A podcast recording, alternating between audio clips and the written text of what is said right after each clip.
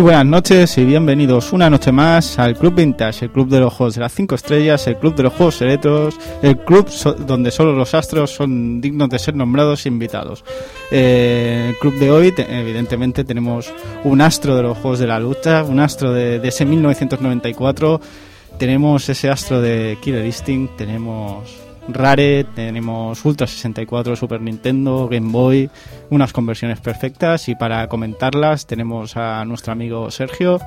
Hola amigos, ¿qué tal? A nuestro amigo Cristian. Muy buenas noches. Y a nuestro amigo Luis. Hola, ¿qué tal? Eh, en este Club Vintage eso hablaremos básicamente de las conversiones, hablaremos de todo lo que supuso este juego en su Ultra 64 y en todas las conversiones que tuvo para, para consolas de Nintendo.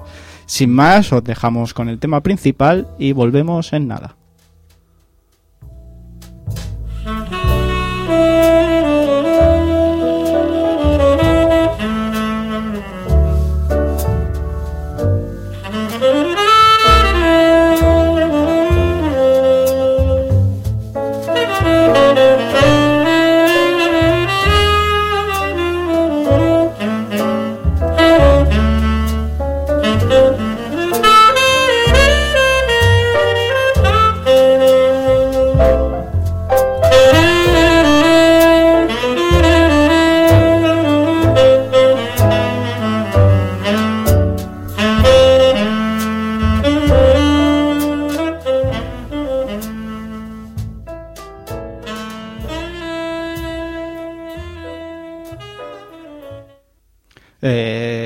Olvidado antes de presentarme, perdón, soy, soy, soy Edu.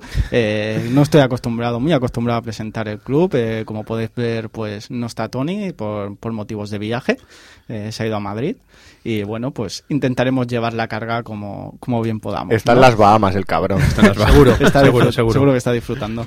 Eh, pues eso, eh, básicamente hoy hablaremos de Killer Instinct y nos podrás encontrar en varios sitios, en, nuestro blog, en iTunes también estamos por ahí eh, y, por, cómo no, en, Mundo Gamers, una de las páginas principales de, de, España en lo que son noticias y análisis de actualidad, pues también tenemos nuestra casa, nuestro rinconcito ahí que podéis visitarnos y, descargarnos ahí también para disfrutar de, de, todos los programas que vamos haciendo en, esta, en esta magnífica segunda temporada que estamos intentando que quede bien y de momento lo estamos consiguiendo. Además de, unas maravillosas noticias de actualidad. Efectivamente, ya lo digo yo ahora mismo que es una de las páginas referentes. Tú lo has dicho. Y ahí está.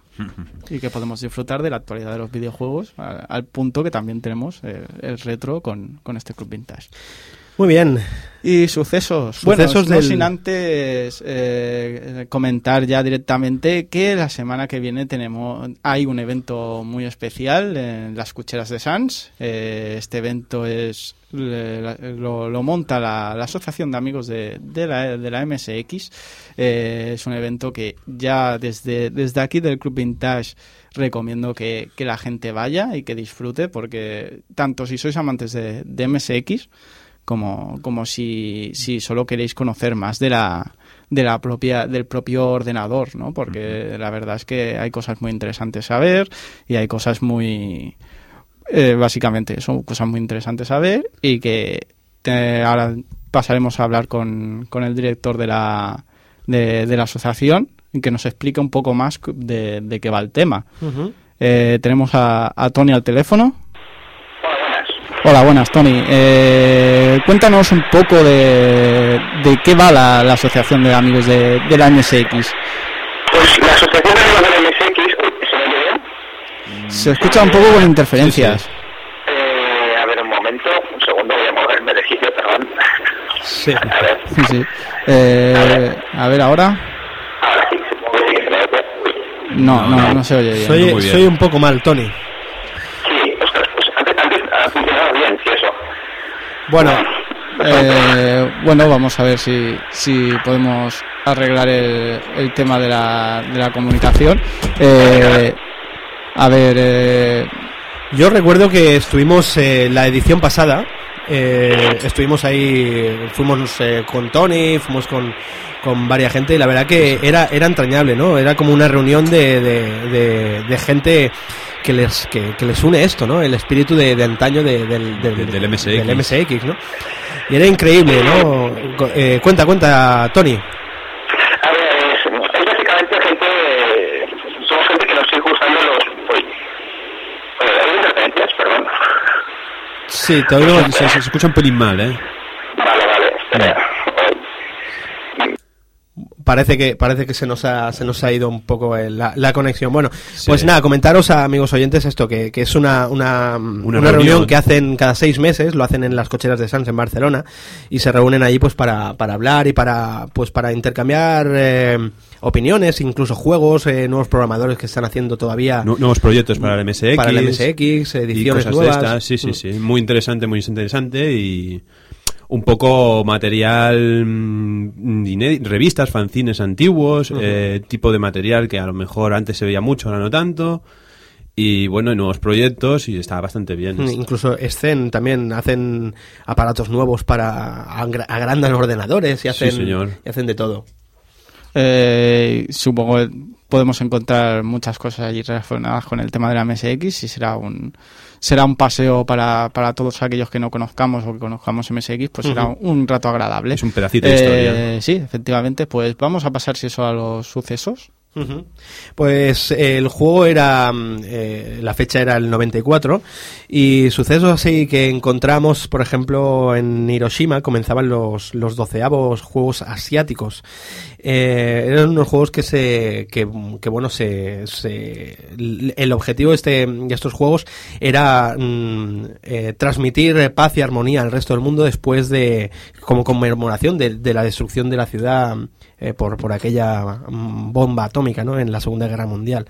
Y, bueno, eh, la verdad que fueron unos Juegos Olímpicos, unos Juegos Asiáticos bastante, bastante eh, bonitos e impresionantes. Yo no me acuerdo. ¿No te acuerdas? Pues la verdad que yo vi imágenes y era, era, me acuerdo que eran espectacular. A mí que me, que me va mucho la, la, cultura oriental y tal. Mm. Después teníamos deporte. En deporte destacaba destacaba el Juventud de Badalona, que por primera vez eh, se, se, consagraba como, como, campeón de la Copa Europa de baloncesto. Eh, era curioso, ¿no? Nuestro, nuestro Juventud, ¿no? La Juve. la Juve, la Juve. La Juve. Qué, qué, gran momento ese de ganar la, la Copa de Europa. ¿eh? Tú lo has dicho, eh, con sus trajes verdes ahí, no me acuerdo si por entonces era Ron Negrita, Ron Negrita Juventud, no, no recuerdo bien. El caso es que, es que nos, nos, nos regalaban esa, esa victoria y, bueno, después teníamos un dato súper interesante también del deporte, conocido por todos. Juan Carlos Loaiza se declaraba campeón por tercera vez del Campeonato Nacional de Rodeo. ¿Qué os parece? Rodeo. ¿Eh? ¿Tú sabías, vaya, Vaya, dato. Campeonato Nacional de Rodeo. Yo ni sabía que existía, pero bueno, ahí está Juan Carlos Loaiza. Después en el, en el cine eh, he destacado entrevista con el vampiro, eh, ya la conocemos todos, ¿no? Con Antonio Banderas, con... La novela está de eh, Annie Rice. Anne Rice, sí, eh, de la saga de las crónicas vampíricas, ¿no? Dirigida por Neil Jordan, con Brad Pitt, con... Brad Pitt no, sí, Brad Pitt. Brad Pitt, Brad Pitt Antonio, Banderas. y Tom Cruise, Y la niña esa de Spider-Man. Después en música, en música teníamos a Big Mountain, Big Mountain, ¿os acordáis de Uh, Baby, I Love You, güey? Oh, qué pues eso, sonaba en las radios de, de aquel tiempo y un disco, El Awake de Dream Theater para mí uno de los mejores discos de, de la época de, de, esta, de esta banda. Y como videojuegos, pues teníamos Polisnauts. Grande, gran juego de, de Kojima. Sí, sí, sí. sí. Polisnauts, sí. Eh, Sid Meier's Colonization, también teníamos el Need for Speed. Y The Elder Scrolls Arena. Este no, no recordaba yo, la verdad. Tampoco, ¿no? Pues perfecto. Pues esto han sido más o menos un poco para situar a los amigos oyentes en la época que vamos a tratar este... En la época en que tratamos este, este maravilloso juego de lucha que sonaba, sonaba así.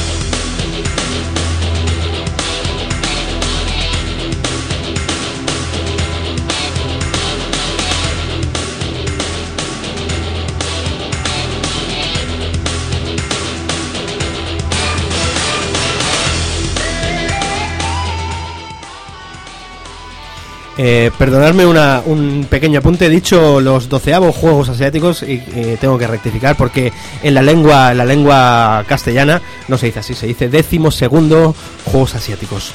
Eh, dicho esto, Edu, te paso el relevo, amigo. Killer Instinct, Killer Instinct, ese, ese juego de, creado por Rare, eh, que ya que fue fundada por los hermanos Stamper, y este juego llegó a salir para la placa Ultra 64. ¿Qué es la Ultra 64? Eh, preguntaréis, porque claro, suena, suena a, Nintendo 64. Totalmente. Pues bueno, era un hardware de recreativa basado en lo que sería futuramente esa Nintendo 64. Y este Killer Instinct se vio en esa placa. Eh, cosa curiosa, porque en la placa directamente, nada más en llegar la recreativa, escucharíamos una frase que decía que en 1995 estaría esa placa en todos los hogares y en todas las casas. Yo, la eh, en, 1995 pues no la vimos, eh, se retrasó un año. hasta 1996 no veríamos Nintendo 64. Entonces eso puso eso el, principal problema de, Killer Instinct, ¿no? De decir, wow, en 1995 tendremos Nintendo 64 en casita y no fue así. Pero bueno, eh, esta placa ya nos, ya nos presentaba cosas realmente espectaculares. Eh, como ese motor Silicon Graphics moviéndose de, esa manera tan brutal como se movía en, en, este, en este primer Killer Instinct que después ya iríamos viendo otro, otros juegos, eh, como ese Killer Instinct 2, por ejemplo, en esta placa también, y algún otro juego de Midway, como los Cruising USA o Cruising Wall, eh, pero utilizando el motor Silicon Graphics eh, que veíamos era, era Killer Instinct 1 y 2, y la verdad es que se movía de una manera impresionante. El Silicon Graphics se, muestra un motor capaz de hacer polígonos y y estructuras en 3D y pasarlas a 2D sin, sin perder sin perder casi calidad. En el caso de Killer Instinct de Ultra 64 casi no perdía nada. Y la verdad es que era espectacular verlo mover, verlo, ver esas luces que podía crear, esos modelados 3D moviéndose también y también animados, esos efectos de cámara. Y aparte que el Silicon Graphics también, también se ha, utilizado en cine. Hay muchas películas que, que tenían que tenían el motor Silicon Graphics y encima eh, ha habido guiños en, pelis con, con este con este motor incluso. Sí, un, bastante la lista es bastante elevada de, películas. Ahora sí que se me ocurran pues La Máscara, por ejemplo, Independence Day, Jumanji, no sé, Casper, Star Trek, hay infinidad de películas. Incluso los guiños a lo que tú te refieres, Edu, por ejemplo, en recuerdo en Jurassic Park, el ordenador que, que manejaba que manejaba todo el parque era un ordenador SGI, un Silicon Graphics. Y después en Twister pudimos ver la película de, de bueno, Twister eh, conocida, la del huracán aquel, eh, podíamos ver eh, que la gente llevaba un portátil también SGI, que por cierto este portátil se ve que era había muy pocas unidades construidas. Pues bueno, este es el sistema, un sistema caro de, implementar y pues le salió bastante bastante bien a, Rare con, con, estos Killer Instinct, con Donkey Kong Country también lo pudimos ver y la verdad es que quedaba bastante impresionante tanto en Killer, en Killer Instinct en esta Ultra 64 como en, en su Super Nintendo con, con Donkey Kong. Eh, la verdad, después eh, Killer Instinct no tardó en, en hacerse famoso. Eh, mucha gente lo, lo, llegó a comparar en su tiempo con Mortal Kombat, pero no tiene nada que ver, ni en, ni en jugabilidad ni, ni en, en nada. Simplemente supongo que también es, es eso, ¿no? que se le llama juegos de lucha occidental y juegos de, lucha oriental, ¿no? Y los juegos de lucha occidentales, pues básicamente parten de la misma base en diseño. Mm. Eh, personaje de fuego, personaje de hielo, personaje de de, de, color, con, con cresta, eh, mm. personaje mujer, no sé, es estilo, estilo occidental, lo que se llama. También ese tema de la sangre, el gore, el, bueno, no, no era un gore muy a lo Mortal Kombat, pero también ese tema. Sí, pero prácticamente el juego no tiene, no tiene nada que ver en, ni en jugabilidad ni en, estética, coinciden en algunos aspectos, pero por lo que digo, por juego de lucha occidental, pero poco más, poco más. añadieron cosas nuevas a los sistemas de combate y etcétera, pero poco más tiene que ver con Mortal Kombat. A mi parecer los europeos, los eh, americanos buscaban más el concepto de personaje que no la estética de personaje, ¿no? Eh, Efectivamente. Eh, buscaban eso, ¿no? Pues un tipo de fuego, les daba igual que fuese un tío con llamas, ¿no? Sí. en cambio los juegos japoneses es, estética pura, o sea, lo que buscan es eso, ¿no? tipo estético y, y, jugabilidad también, lógicamente. Y bueno, pues también contar que el juego, como hemos dicho, no, no tardó en, hacerse famoso y ya empezó a tener conversiones para, para sistemas de, de Super de Nintendo, evidentemente. Este, esos cartuchos, el cartucho negro de, de, Super Nintendo, magnífico. Ya intentando adaptar, bueno, intentando, mmm, lo adaptaron muy bien al sistema de consola Super Nintendo. Eh, así es, eh, la edición de Super Nintendo que salió, eh, que salió en octubre del 95. Efectivamente. Si no me equivoco. Y además, en este mes, eh, me acuerdo que salió el Mortal Kombat 3 de Mega Drive, el Primal Rage de Super Nintendo, el Virtua Fighter de 32X y el World Heroes Perfect de Neo Geo. Y al parecer el Killer Instinct no se quedó atrás y, y tuvo una puntuación muy muy alta. Eh, sí, lo que, lo que íbamos comentando, que Killer, que, que Killer Instinct pues se comió el mercado bastante bien, aunque no sé si, este, si llegó a, a la altura en lo que es popularidad co- compararlo con, con Mortal Kombat, por ejemplo, eh, en, en de esto similar. Pero mm, la verdad es que lo que digo no tardó en comerse en comerse el mundo como aquel que dice y tener su- sus conversiones tanto para Super Nintendo como para Game Boy también. Sí, sí, la pequeña de Nintendo No se, podía, tenía... no se podía quedar atrás. de hecho, la, la, la pobre Game Boy, pocos juegos de lucha podemos disfrutar decentemente en ella. Y yo creo que Killer Instinct es de los pocos que se salvaba de, de juegos de lucha en Game Boy. La verdad es que era muy buena adaptación, con estos los movimientos muy bien definidos. Los gráficos estaban bastante conseguidos. Faltaban dos personajes, me parece faltaba Hmm. Raptor y faltaba Cinder. No había Pit Fatality. eh, Sí, bueno, limitaciones básicas de la consola. Es que juegos así de Game Boy, Game Boy Color que, que sean destacables aparte de, de Killer Instinct sería Street Fighter Alpha y Power Quest, sin Sí. duda. No, no, no, pero mm, la verdad es que estaba bastante bien el juego. Y la verdad es que lo jugó bastante gente también. Y adaptarte, adaptarte un poco al control de los dos botones también, ¿no? No, también, también. Efectivamente, eh, ahora después hablaremos un poco más de, las versiones en, en cuestión de cómo, la, cómo las vivimos y cómo, cómo las disfrutemos aquí, porque claro, eh, la recreativa de, de Killer Instinct yo creo que casi en pocos sitios se pudo ver de España. Sí, Básicamente la primera noticia que nos llegó de, de Killer Instinct es en, es en Super Nintendo. Yo, por Mm. ejemplo, no, no he tenido el gusto de ver la versión arcade hasta, hasta hace bien poco. Mm, Y que existiera una versión arcade tampoco lo, tampoco lo, lo sabía hasta, hasta hace bien poco, la verdad. Es que no sé, me sorprendió bastante en, en ese cue- en esa cuestión. Y después, claro, evidentemente ver la- las diferencias gráficas de una y otra, ¿no? Y pensar, guau, cómo, cómo, han, cómo han intentado hacer eh, esta versión de, de Super Nintendo basándose en, en aquello como se movía en recreativa, ¿no? Eh, yo creo que nadie de, de esta mesa ha podido ver y disfrutar de la versión arcade en, en No. su respectivo mueble. No, la verdad que gracias al trabajo este que hemos hecho preparando este juego, yo también me, me, me- me he enterado, ¿no? Me- que, que existía la, la recreativa. mm, Me he quedado con ganas de, de poderla jugar, ¿no? Era impresionante, pese a que la versión que teníamos en Super Nintendo para mí no era, no era mala, en absoluto.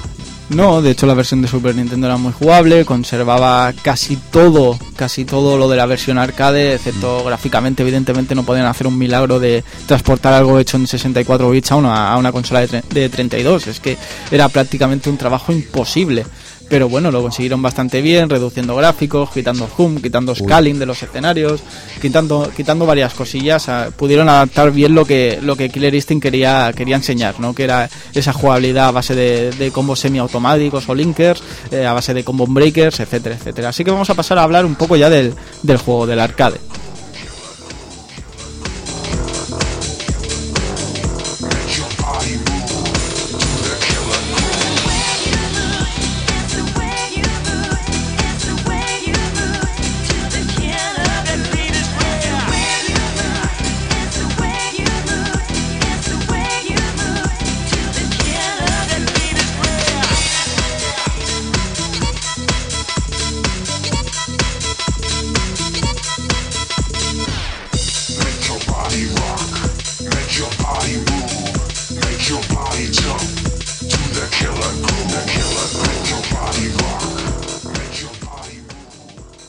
Pues bueno, decir que este juego, como ya hemos comentado antes, es occidental, es británico y salió para, para arcades en 1994. Y nos encontramos con ese, ese Silicon Graphics moviéndose a, a, a unas velocidades y a una fluidez increíble, ¿no? Con esos sprites enormes, súper bien animados, eh, con esos escenarios impresionantes, impresionantes, con unos efectos increíbles, tanto de scaling como de zoom, sobre todo el zoom en escenarios como el de como el de Thunder, que es impresionante ese escenario en las montañas, en el puente, es impresionante. Cada vez que hacíamos un, un upper o algo que llevaba al personaje a los aires, el escenario se echaba hacia atrás para ver en qué momento caía. La verdad es que esas cosas después en Super Nintendo no las podemos ver por, cosas- por razones obvias, claro. por limitaciones de la consola, pero verlo en, en arcade es impresionante. El juego contaba con, con bastantes personajes y un sistema de, de, de- de jugabilidad bastante, bastante, bastante, no sé si llamarlo novedoso para la época, un sistema basado en, en linkers. Linkers. Ah, sí, los linkers. Es- bueno, esto era era un poco extraño. Yo por lo menos no había visto nunca nada parecido, ¿no? Porque era un sistema de combos en el que tú efectuabas un golpe especial, digamos, ¿no? Y después de este golpe hacías, le- o sea, le dabas a un botón en cuestión, vamos a poner un puño fuerte, ¿no? Y si esto entraba en- dentro del combo, hacías una cosa que se llamaba linker o combo automático, ¿no, Edu? Sí, yo siempre lo, lo había llamado como semiautomático. que básicamente lo que hacía era simplemente dándole a un botón, eh, tu personaje efectuaba tres o cuatro golpes de combo y esto luego te servía de puente para hacer otro ataque especial, otro linker, ataque especial, otro linker y llegábamos a los famosos killer combos, ¿no? Que Sí. podían ser hasta 12.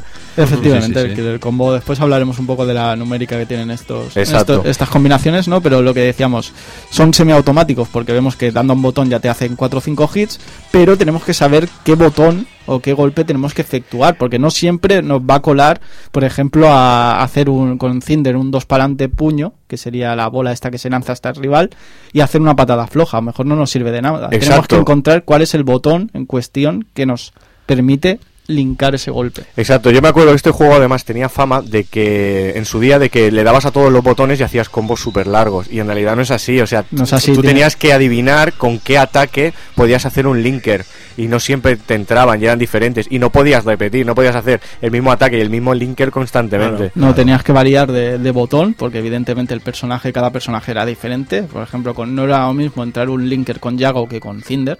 Básicamente porque Yago era mucho más difícil de colar un linker que con Cinder. Eh, teníamos que después adivinar con qué podemos seguir ese movimiento. Porque tampoco nos va a permitir, depende de qué movimiento, no nos va a permitir entrar tampoco el linker. Es decir, con Cinder, por ejemplo, hay un golpe que es inútil, que es un, un diagonal abajo que tira una llamita ese golpe no nos va a permitir continuar ningún linker. Pero en, en caso de- del 2 para adelante o el Shoryuken del Cinder, sí.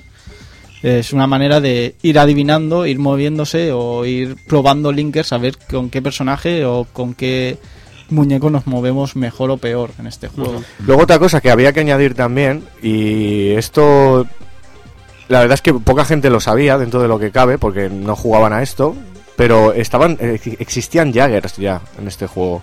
Muy difíciles de...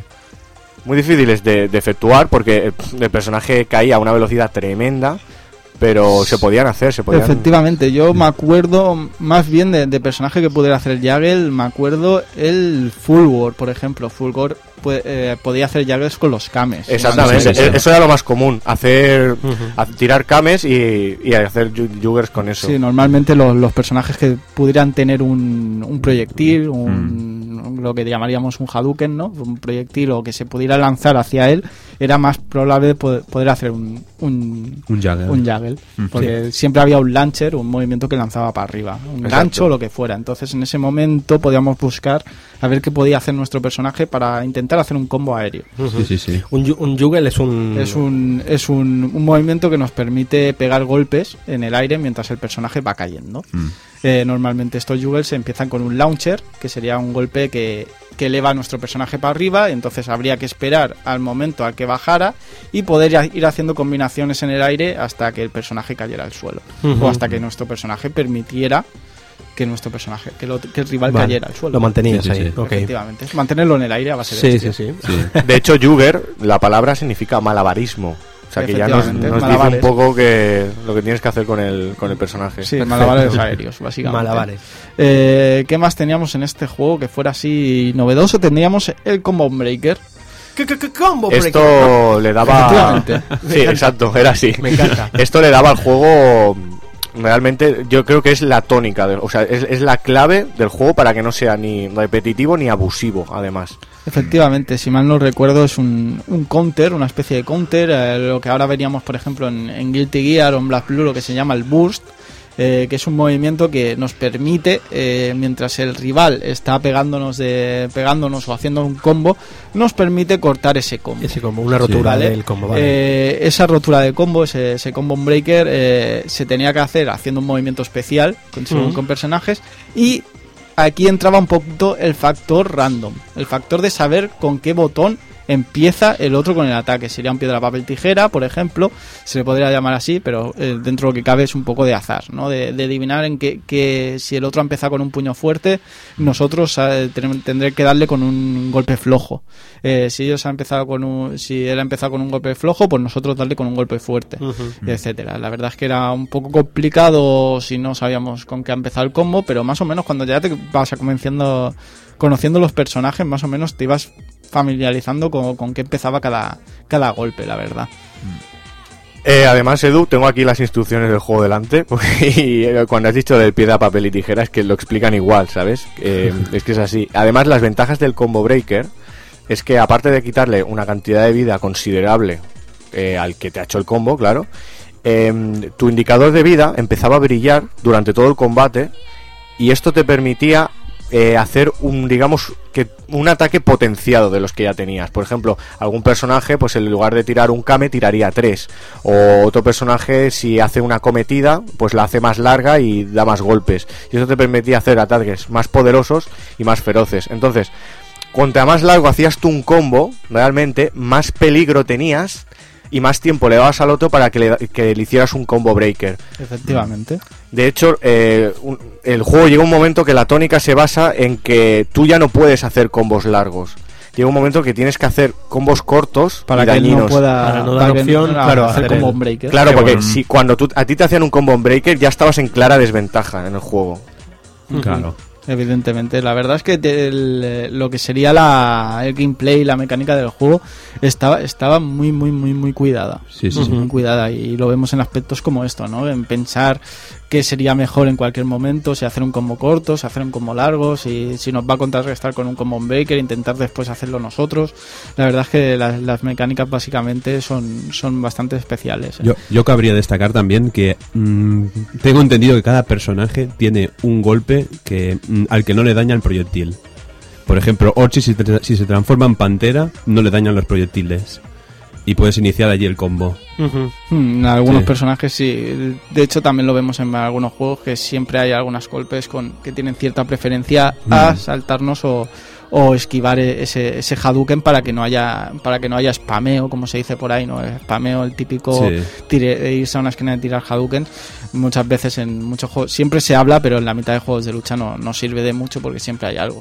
Y la verdad es que siempre han buscado la tónica para que no haya este spameo y Bueno, no sé si todos, ¿eh? Pasaba, porque estoy haciendo ahora un de paso y había algunos que sí, como por ejemplo el Spinal, que ponía el escudo Sí, sí, sí. y entonces se, se abs- absorbía el, el Kame. Bueno, yo he dicho casi todos. Yo es que me es eso, Spinal devolvía al Kame. Eh, Bueno, Ya, Fulgor, eh, Fulgor se, Fulgor te- se se teletransportaba. teletransportaba. El Eh, Yago creo que la patada la patada de lado a lado no, no se comía cames. No, sí que se los comía, sí. Y, Sí. y enteros, ¿eh? Como con patatas. Vale, pues Yago sería de los peores del juego. Por cierto, tengo que decir que para cuando el Tony lo escuche que Yago es su personaje favorito, así que no sé, no sé qué pensará sobre esto. No sé, lo estaba pensando yo ahora, digo, algo tiene que tener Yago, pero es que si se comen los Hadoukens también es que es un personaje inútil, básicamente. Y porque todo, todo lo que son combina todo lo que son combinaciones las tarda mucho en hacer, ya que el launcher que tiene, o sea, el, el starter del linker es bastante bastante penoso, la verdad. o es- Ahora, ahora que hablamos de personajes, yo, yo os quiero comentar, a ver, ¿cuál es vuestro personaje fetiche en el Killer Instinct?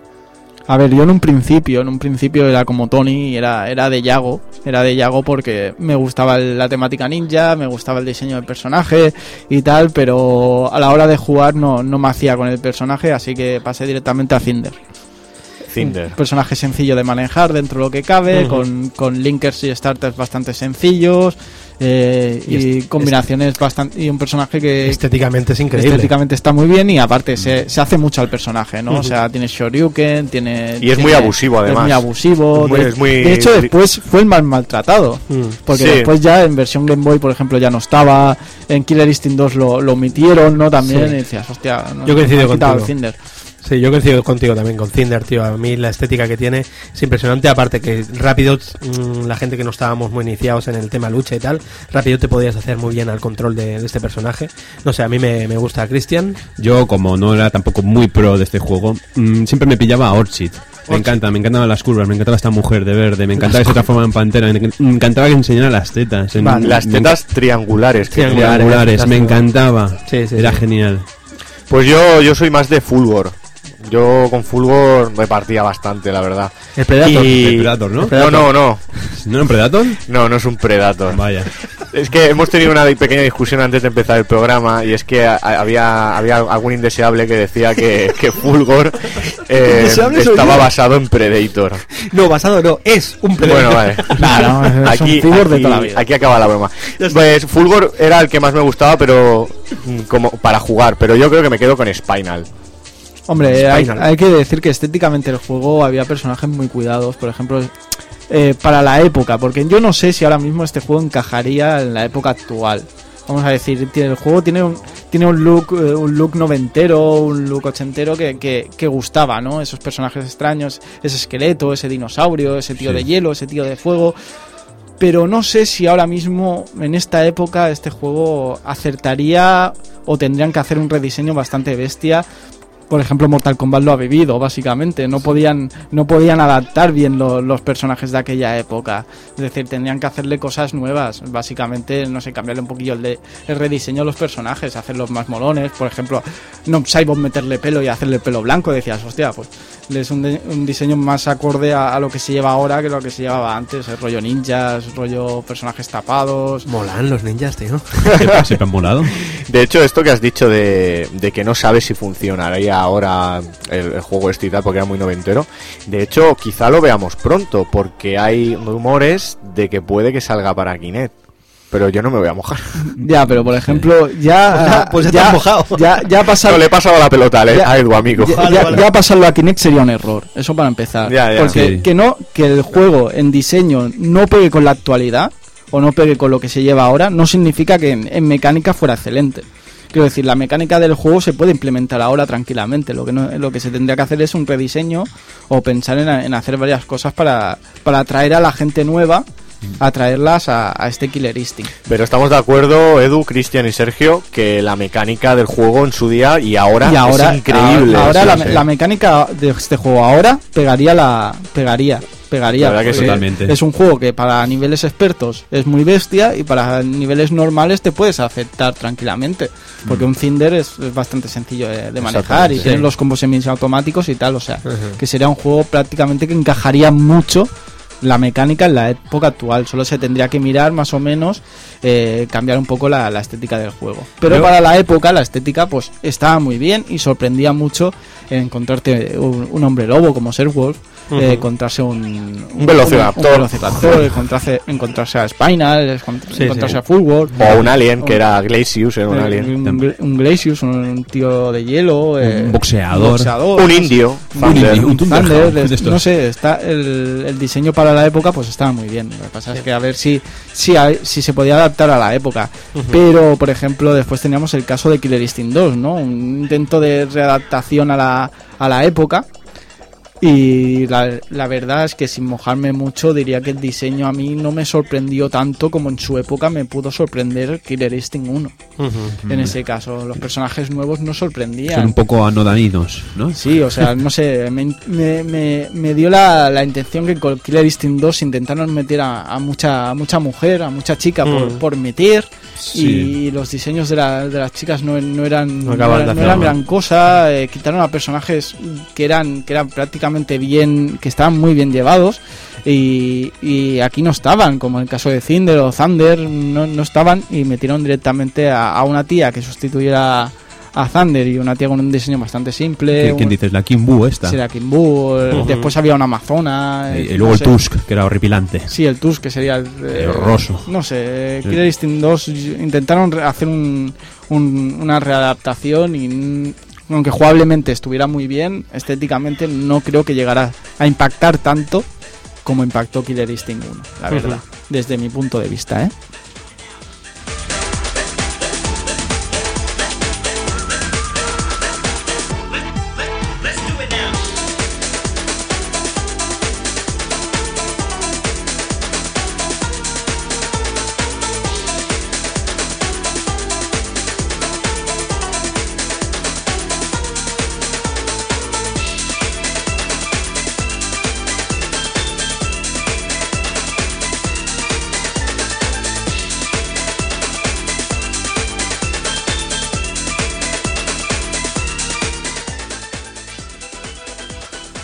Pues bueno, eh, la lista de personajes, por ejemplo, ya que estamos hablando del diseño, pues decir lo- los personajes que nos sorprendieron. Por ejemplo, tenemos a, a Yago, ¿no? Que sería ese- esa especie de ninja. Eh, tendríamos a, a Cinder, teníamos a Fulgor, eh, Sabre Gulf.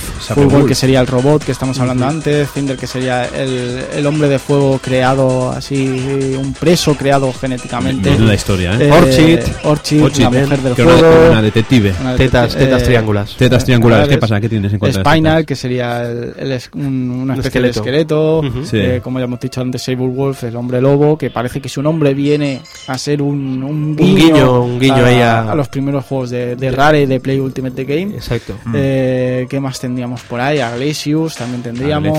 Glacius. A Raptor, el Velociraptor. También, la verdad es que teníamos eh, a, a Thunder también, el, el mexicano del, del Thunder. juego. El, El combo.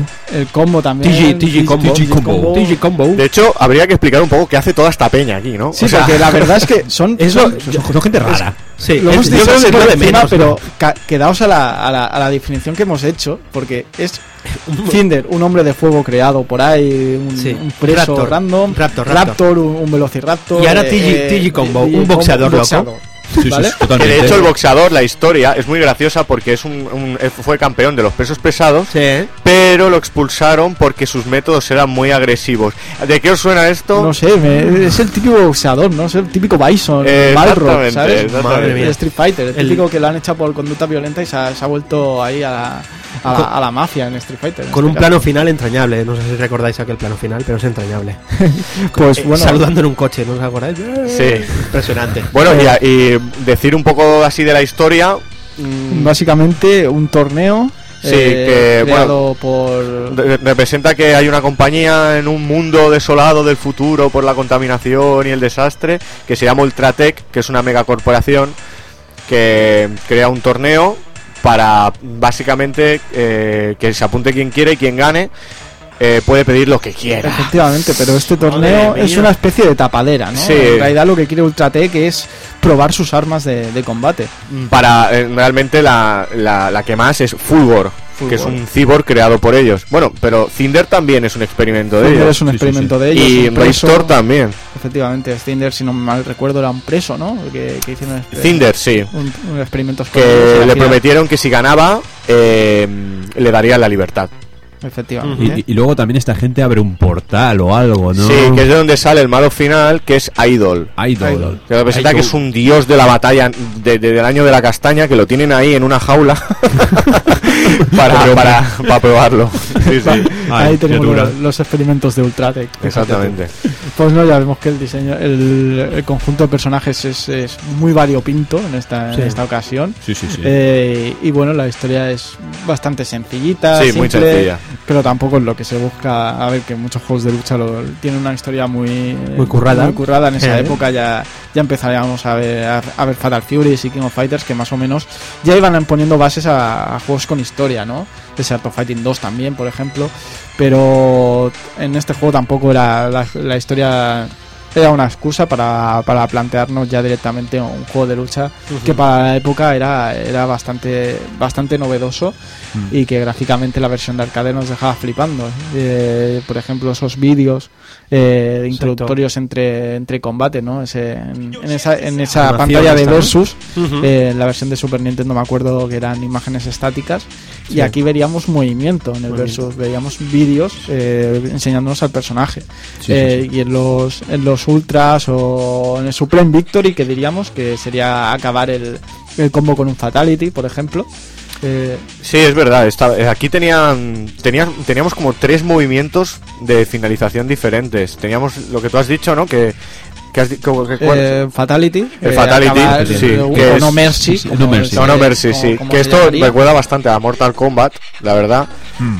Pero es lo que he dicho, ¿no? Tenías tres. Era el.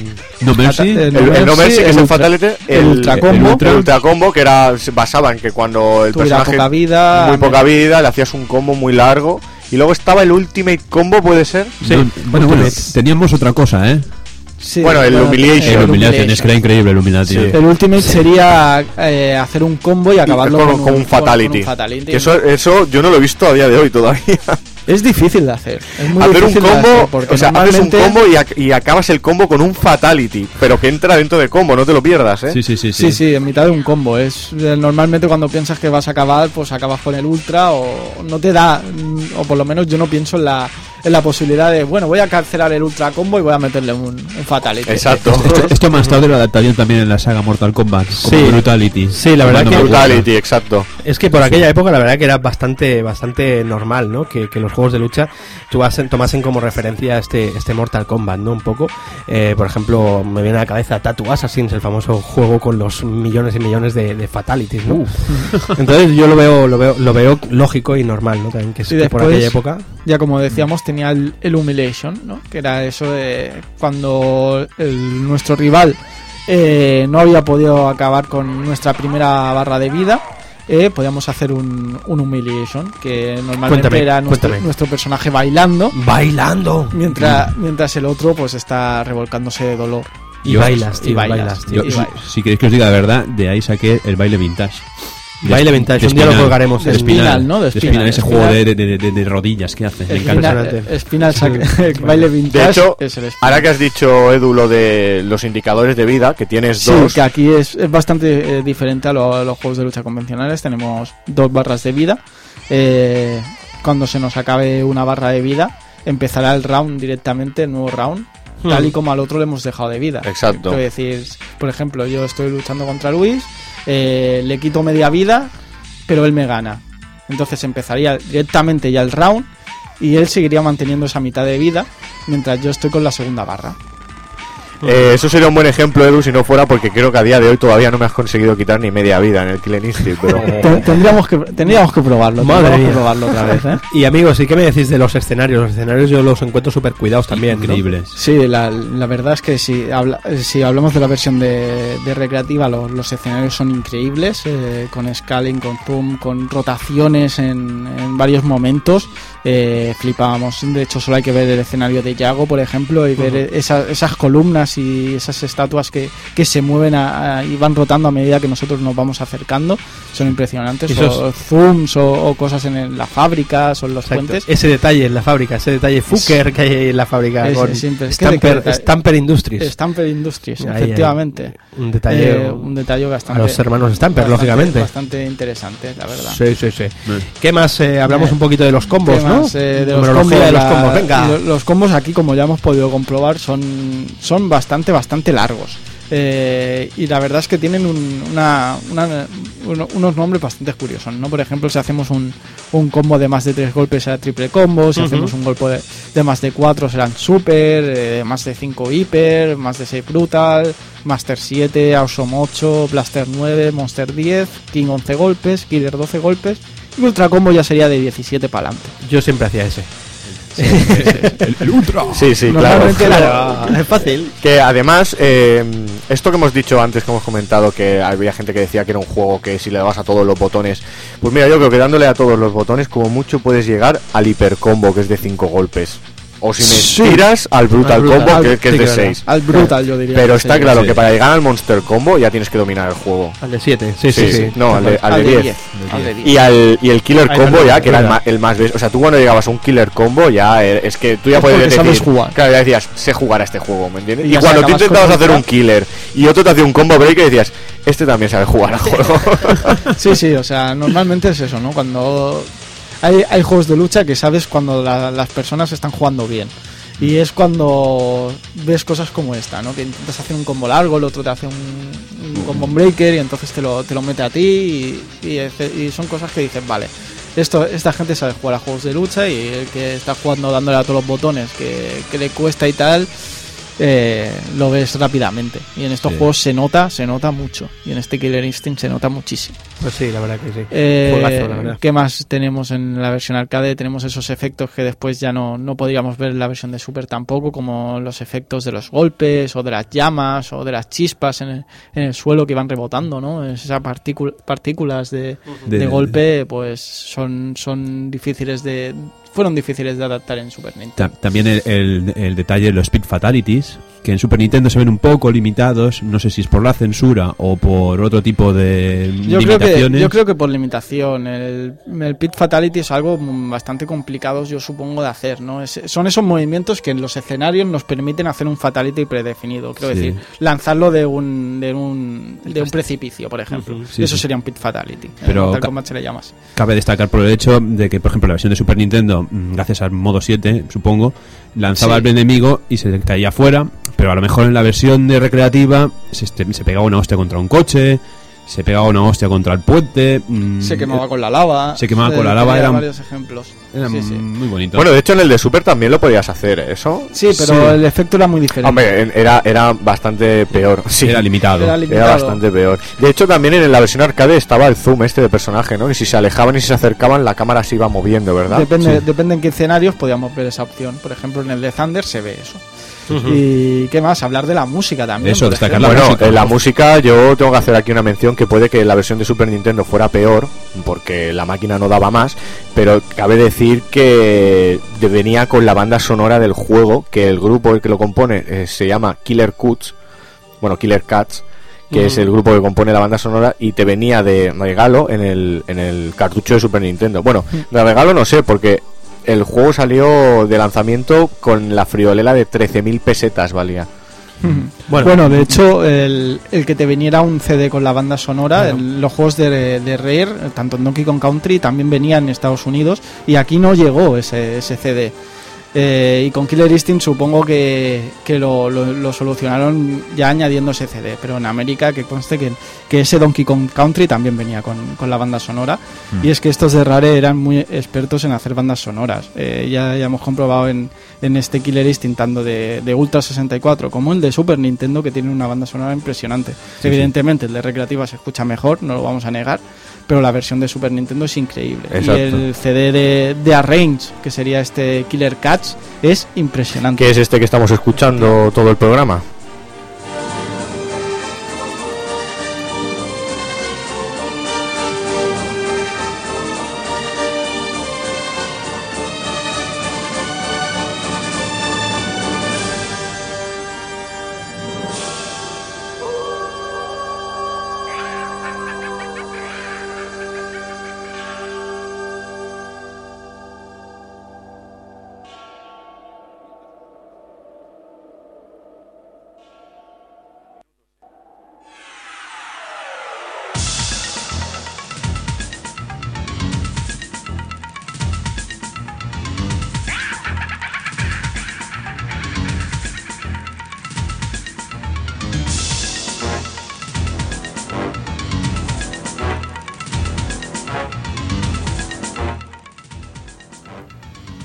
Eh, aquí tenemos el tema de Spinal, además.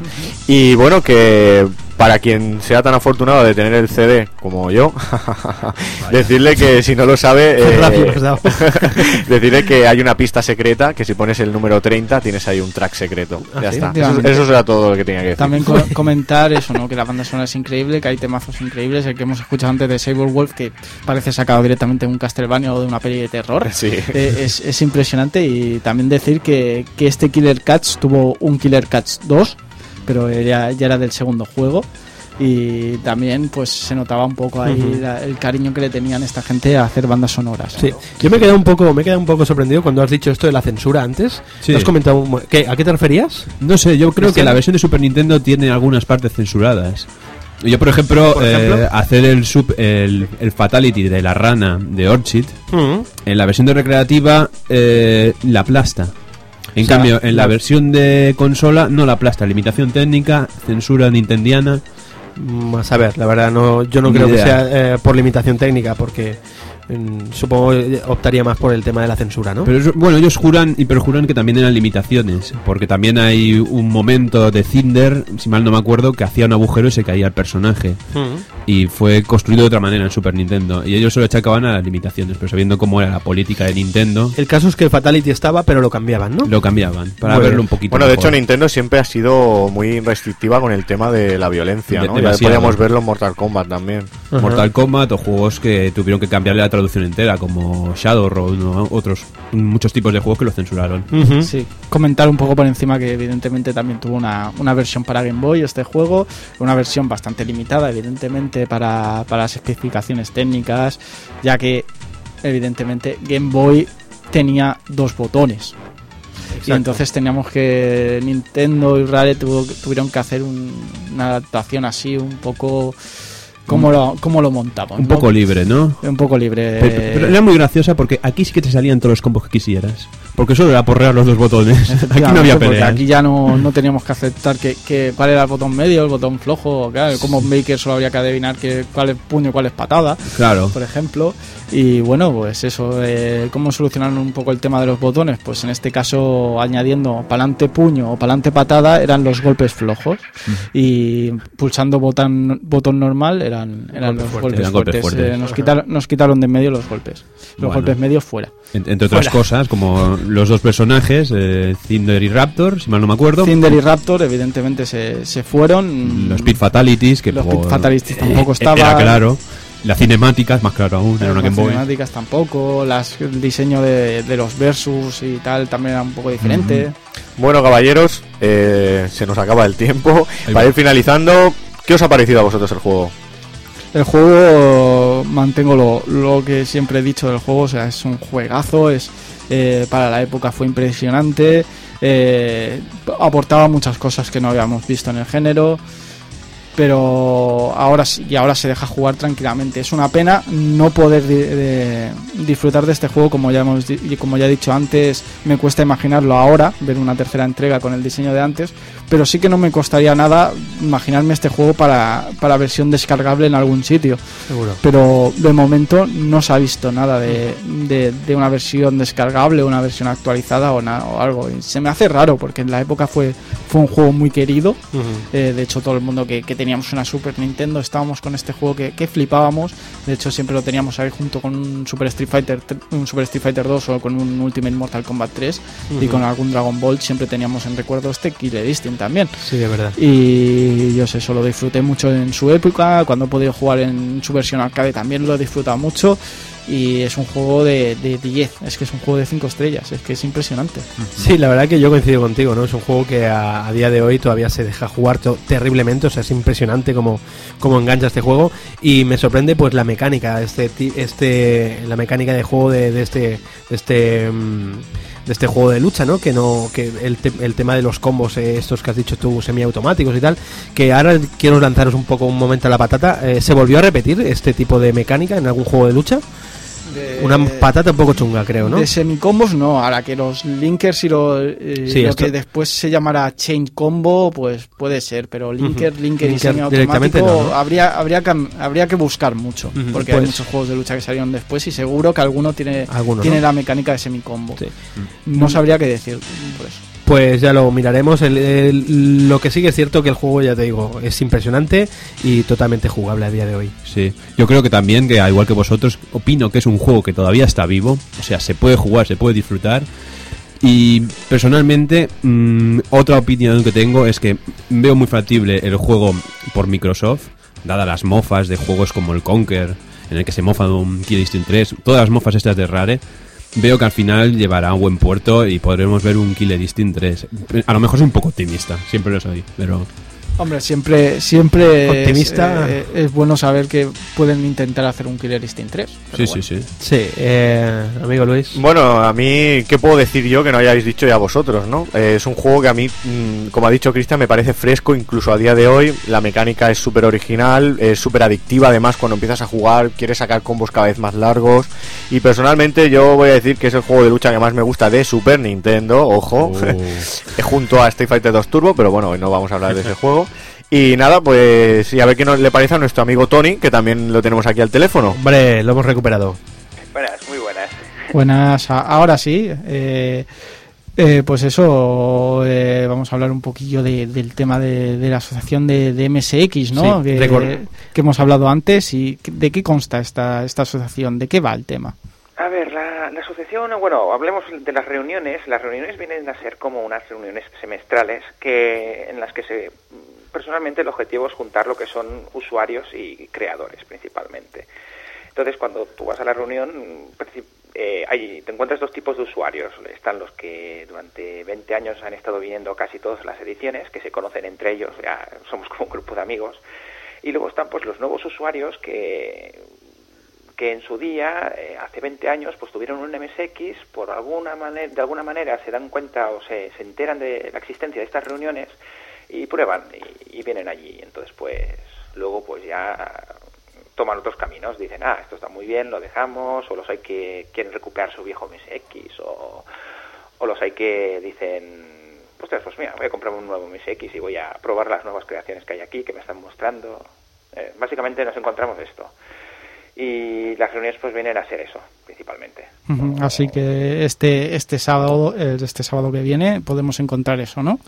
Eh, información sobre sobre MSX, eh, ver ver cosas que se han hecho con MSX, ver, ver una especie de, por así decirlo, museo, ¿no?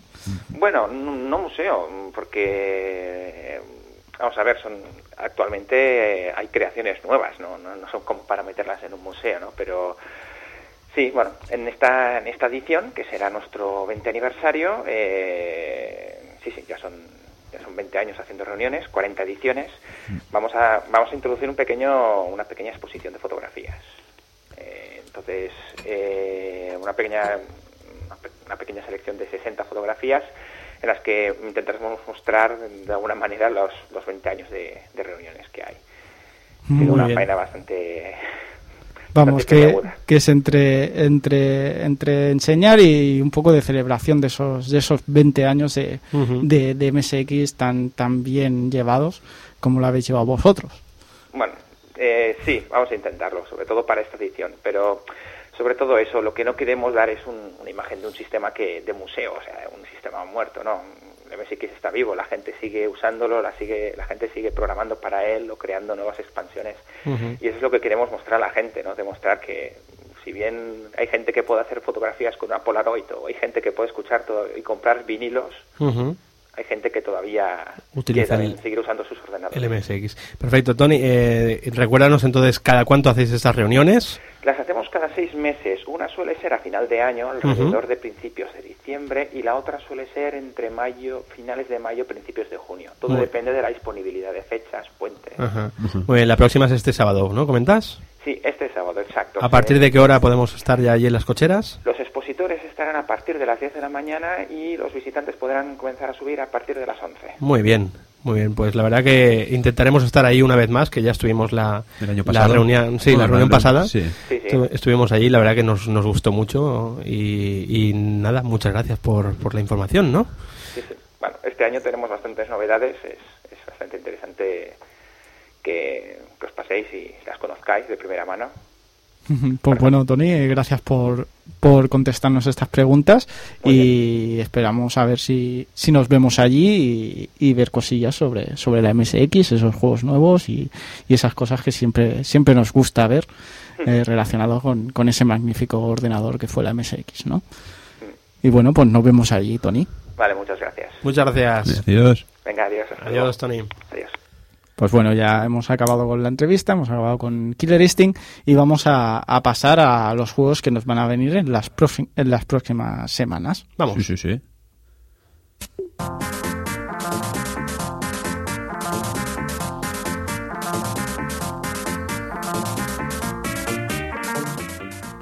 Pues tenemos eh, la semana que viene tenemos Snow Bros. Pues Snow Bros. Snow tenemos a, a Nieve y pijos, nieve y pijos. Nieves, pijos, Y- y- pijas. Todos, todos eh, feos ahí, todos todo- feos ese eh, juego. Increíble. Princesas gordas. tenía que- sacar, hablare- feos. hablaremos de, de Snow Bros y hablaremos también de, de todas esas versiones que hubo y, y todos esos finales que tenían cada versión, eh, versión de Mega Drive, de Game Boy, etcétera, etcétera, etcétera.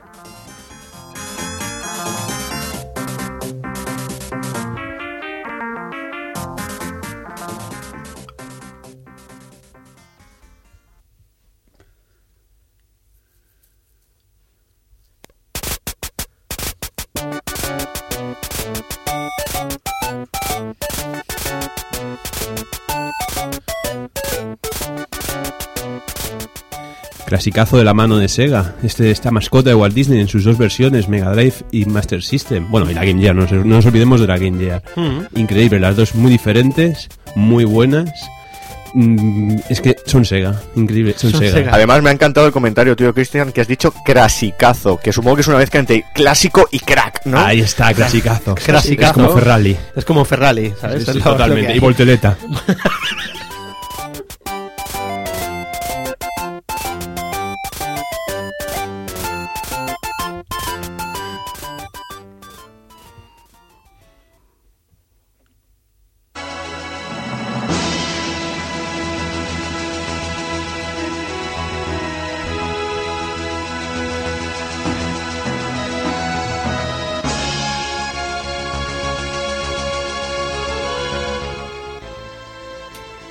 Bueno, y aquí emulando a nuestro amigo Cristian, tenemos otro clasicazo Craquisicazo.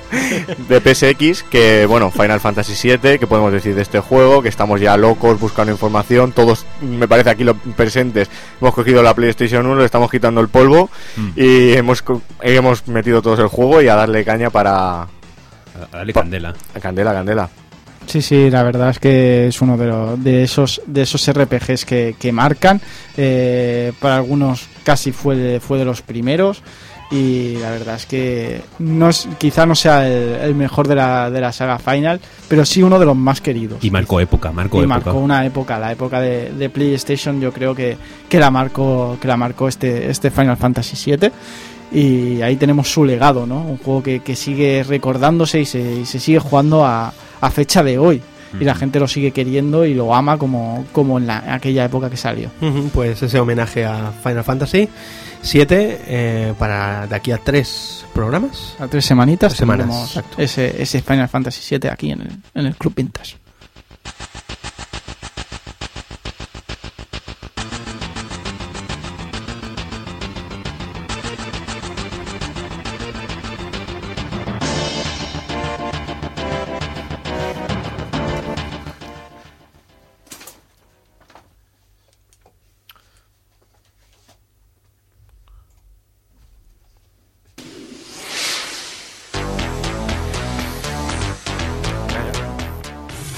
Y bueno, el Club Vintage de hoy ya llega, ya llega, a su fin. Sí, sí. Y como no, darle la- las gracias a, a todo el, a todo el mundo, a Mundo Gamers por, por eh, tenernos allí en, en su casita. a- a Calentitos, esos- a esa- calentitos, ahí estamos. a, esa asociación de, la- de amigos de la MSX por, por hacernos, por, por dejarnos hacerles entrevista. A Tony, su presidente, gracias. Evidentemente, y desearos que este Club Vintage o- os guste este, este especial que hemos intercalado así de, de Killer Instinct por, por motivos. Y bueno, esperar que la gente disfrute y, y, y- y rejuegue a este, a este magnífico Killer Instinct. Así que buenas noches, Cristian. Buenas noches y yo te te digo, yo no me voy sin que el Sergio diga Combo Breaker. C- c- c- Combo Breaker, Dios. buenas noches amigos. Pues bueno, buenas noches y espero que habéis disfrutado del juego este, como hemos dicho, que para nosotros, bueno, para mí es uno de los grandes de Super Nintendo. Sin duda, un juego que- de lucha que marcó, marcó una época también. Exactamente. Espero que disfrutéis tanto del análisis como nosotros de haberlo hecho. Buenas noches. Buenas noches y me despido yo también de, de, de este, de este Club Vintage y recordar, disfrutar de los juegos del, del, del pasado, disfrutar de los juegos del presente y disfrutar de los juegos del futuro, que sin, sin ellos no podríamos disfrutar de ese magnífico pasado.